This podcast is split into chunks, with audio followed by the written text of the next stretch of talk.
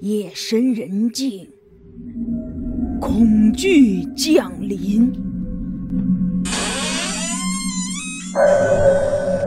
一双眼睛在偷窥你，一个身影在跟随你，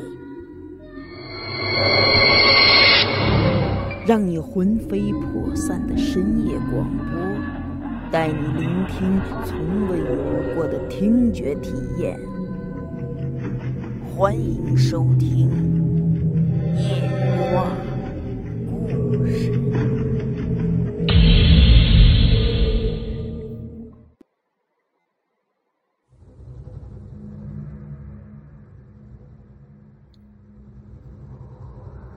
我高祖父用鼻子嗅了几下之后，赶紧就屏住了呼吸，扬起柳条就想抽那家伙后背。就在这个时候，从我高祖父身后突然之间就传来咔咔的一个怪叫声。我高祖父当时头皮一麻，心说：“怎么着？难道还不止这一个？”想着，他扭头就朝身后看了一眼，身后竟然没人。空落落的，什么都没有。刚才那咔咔的声音也不再响起来了，也就叫那么一声。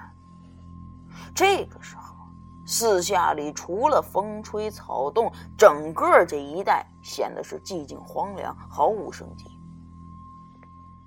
就在这个时候，我高祖父又突然的发现，之前跑在他前面那家伙的脚步声已经听不到了。不错。之前抱小孩那家伙跑在草窝里是有脚步声，听上去呢跟人的脚步差不多。我高祖父当时就判断，那家伙可能是一只修行到一定程度的恶鬼，或者是一头专吃人心的僵尸。这个时候，那家伙的脚步声突然消失，这绝对不是什么好兆头。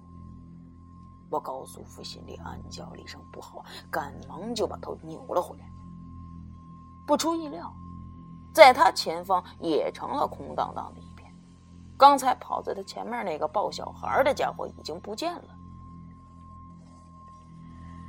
我高祖父立刻停下了脚步，呼呼的喘着气。他警惕的朝左右看了看，四下除了野草和风声，依旧是空荡荡的。空无一物，放眼再往远处一看，黑漆漆的一片朦胧的月色。此时此刻，我高祖父就愣在了原地了。之前说了，我们家这些抓鬼手艺里头没有看到鬼这一项。我高祖父能够看到刚才那家伙，已经算是很意外了。这时候呢，这鬼又在他眼前突然消失了。严格来说，好像不算什么，但是他抱的那个孩子也跟着他一块儿消失了，这就不好解释了。那孩子是人不是鬼啊？活人怎么会凭空消失呢？我高祖父在原地愣了一会儿以后啊，就提着这柳条在附近找了起来，是左找右找，除了野草之外，什么都没找到。刚才那家伙抱起孩子跑的时候，还有踩倒野草留下的痕迹，可是现在连痕迹都没有了，诡异的让人匪夷所思。我高祖父呢，索性也漫无目的的在这荒坡上找了起来。找着找着，他突然发觉有点不对劲儿，因为。找了半天，他发现自己竟然还在原来的地方原地踏步，身边的乱草被他踩的是越来越多，但是无论从哪个方向走，他都走不出这片荒坡范围了。这让我高祖父心里可泛起了嘀咕，他又试着往回走，也就是朝着三王庄方向往回走。这一次，我高祖父一口气。大概走了能有三四里地，按照路程计算，应该已经走出了黄坡范围了。来到三王庄村外才是。但是诡异的是，当他停下脚步一看，他自己竟然还在这原来的地方，好像自己一直在这一带兜圈子。他不由得心里一沉，坏了。原地兜圈子这种现象，我们叫它鬼迷路，有的地方叫鬼虎眼、鬼撤墙。人一旦遇到这种情况，就会在原地兜圈子，走来走去，一直走不出那片范围。还有一种情情况，明明看着眼前这道路，哎，挺熟悉，却在潜意识里觉得它挺陌生。你这个时候一旦遇上岔路，自己根本就不知道该往哪条路上走，而且往往会选一条错路，一直就这么走下去。以上我说的这两种情况，正是被不干净的东西给迷上了。那东西不但让你眼前突然出现幻觉，还能影响你的基本思维和判断能力。很多邪乎的交通事故，往往就是这么发生的。我高祖父学艺这么多年，还是第一次遇上这种情况。身为一个抓鬼人。这时候竟然能让鬼给算计了，说出去多少都有点跌份儿。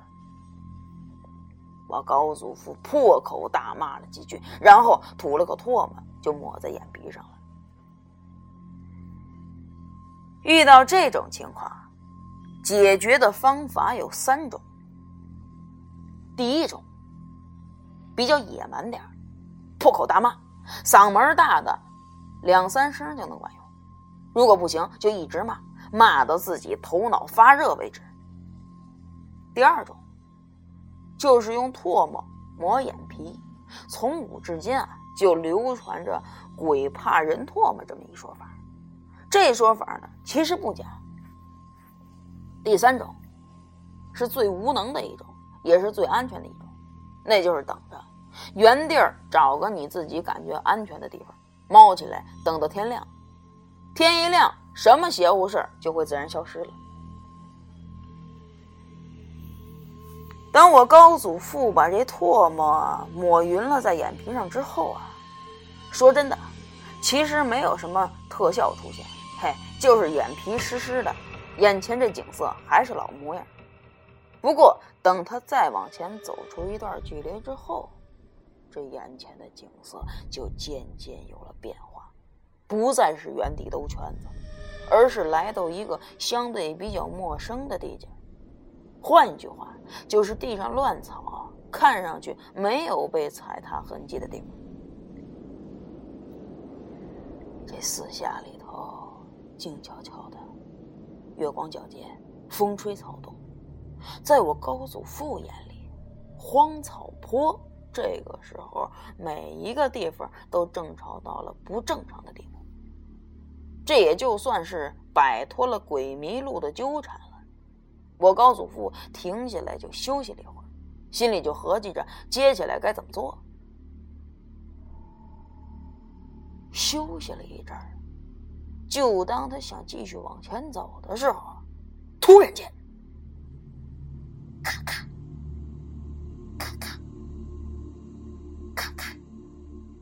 在他身后再次传来这种怪叫声。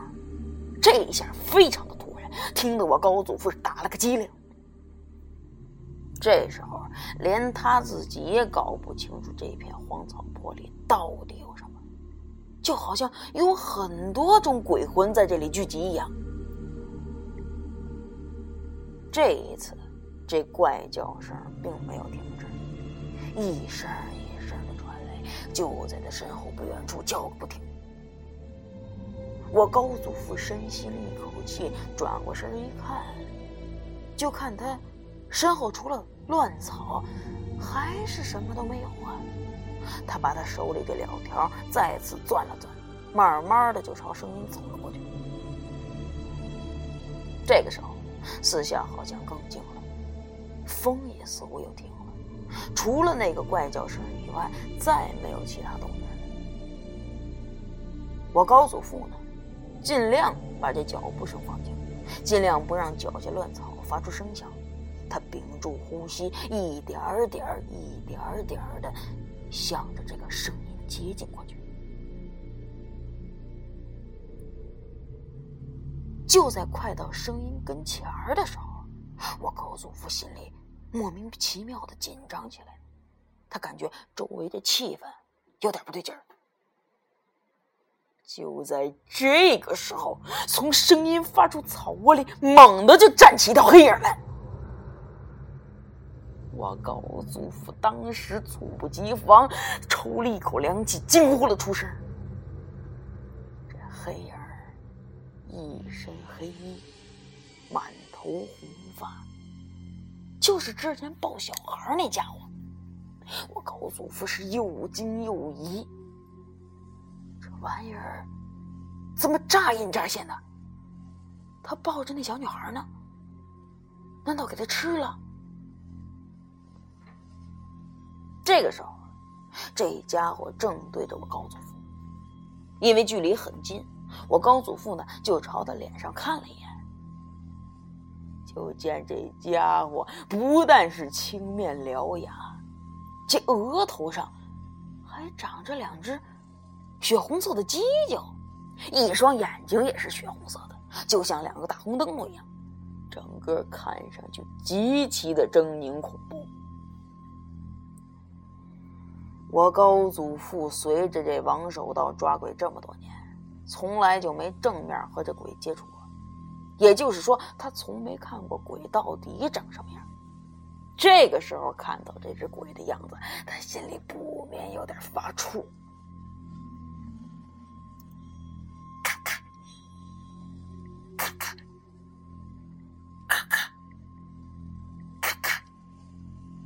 从食心鬼长着这四颗獠牙的嘴里，连续不断的发出这种怪叫。不过这家伙并没有攻击我高祖父的意思，可能是怕我高祖父身上带着那些驱邪的物件，也或者他只是在吓唬我高祖父，想把我这高祖父吓跑。食心鬼不攻击，并不代表我高祖父能放过他。你可别忘了，就是他。刚才把这小女孩掠走的，我高祖父攥着这柳条，紧走几步就来到这食心鬼的身边。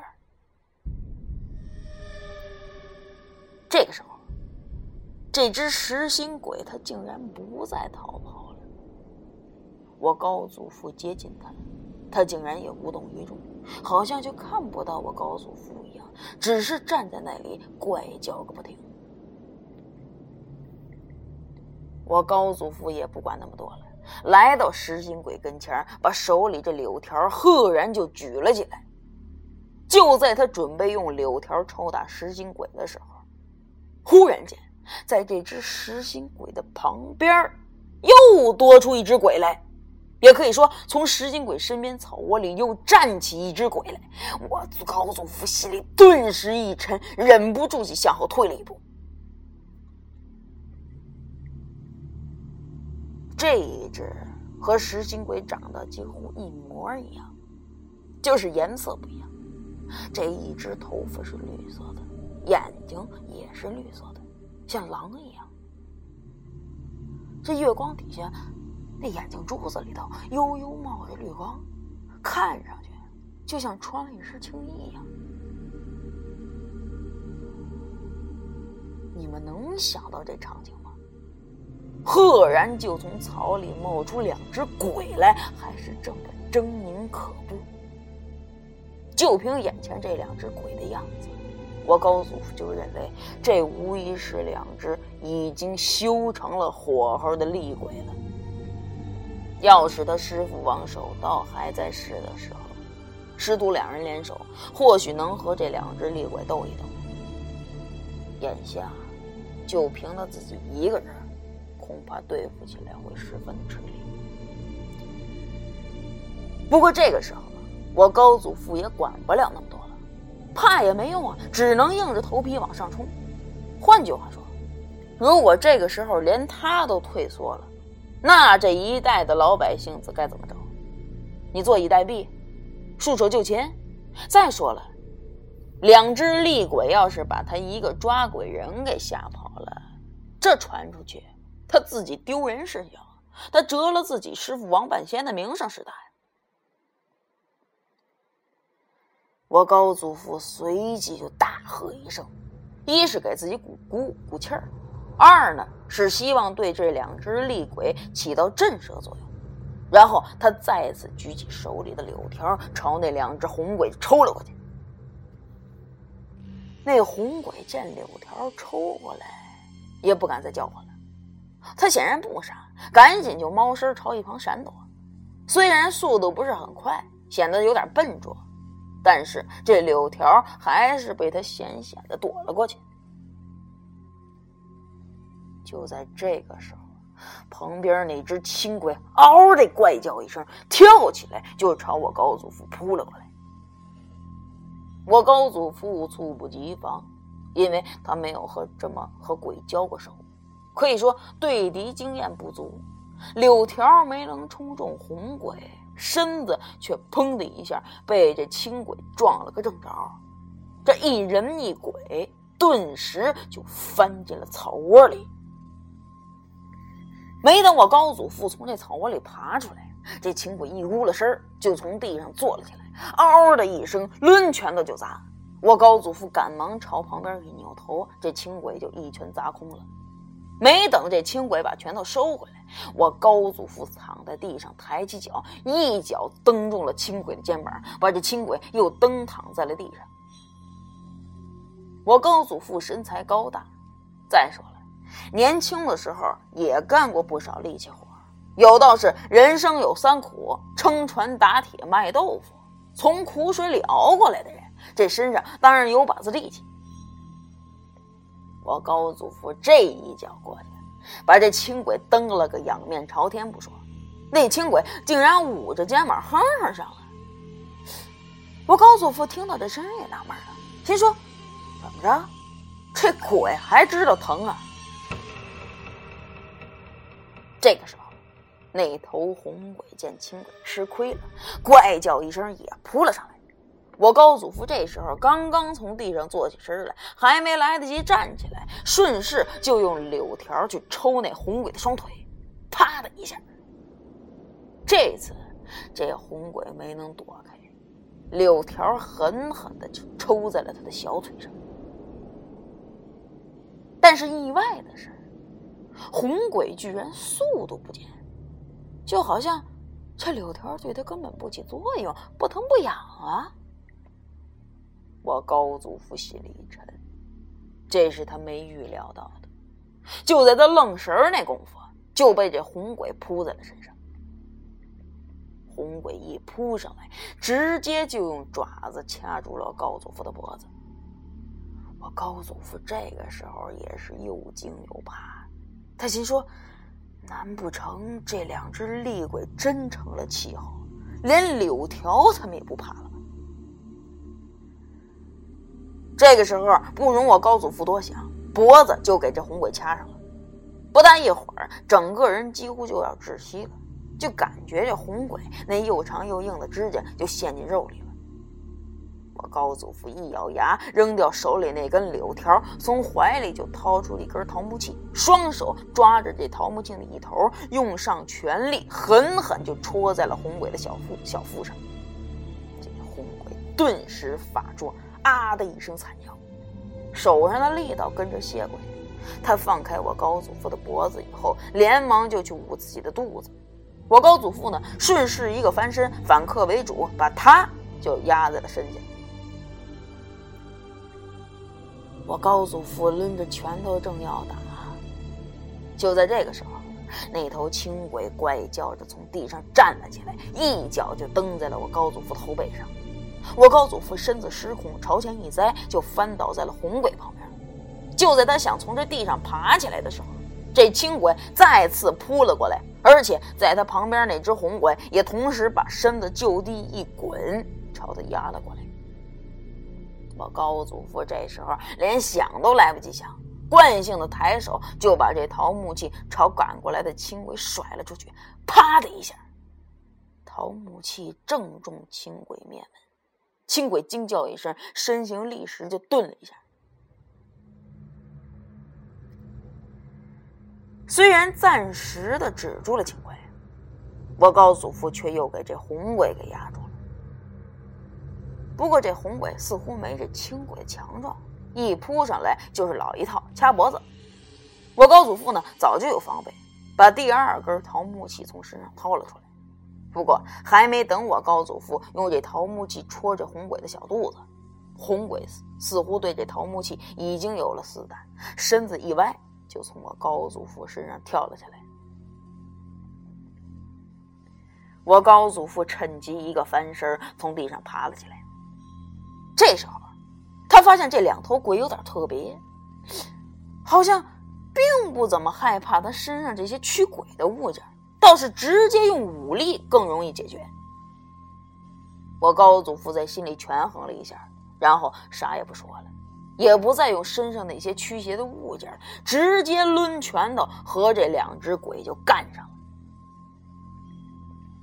前面说了，我高祖父身材高大，站在那儿就跟个铁塔一样，而且身上又有把子力气，加上那两只红鬼，明显是孱弱了许多。我高祖父就是以一敌二也能够对付，而且稍占上风。一人二鬼就这么拳来脚往，打上了。当然了，各位听众不要认为古代每一个人都会武术，这是个误解。这是武打片看多了。我高祖父和那两只鬼的打斗场面，不是武侠片里那种打斗。就是普通人乱打乱踢干仗那种，只是抓鬼大师竟然像街头痞子打架，和这鬼干起来了。这传出去，反正多少让人觉得有点荒唐。这一人二鬼就这么的，也不知道在草窝子里打了多久。反正附近的野草都给他们身上压平了。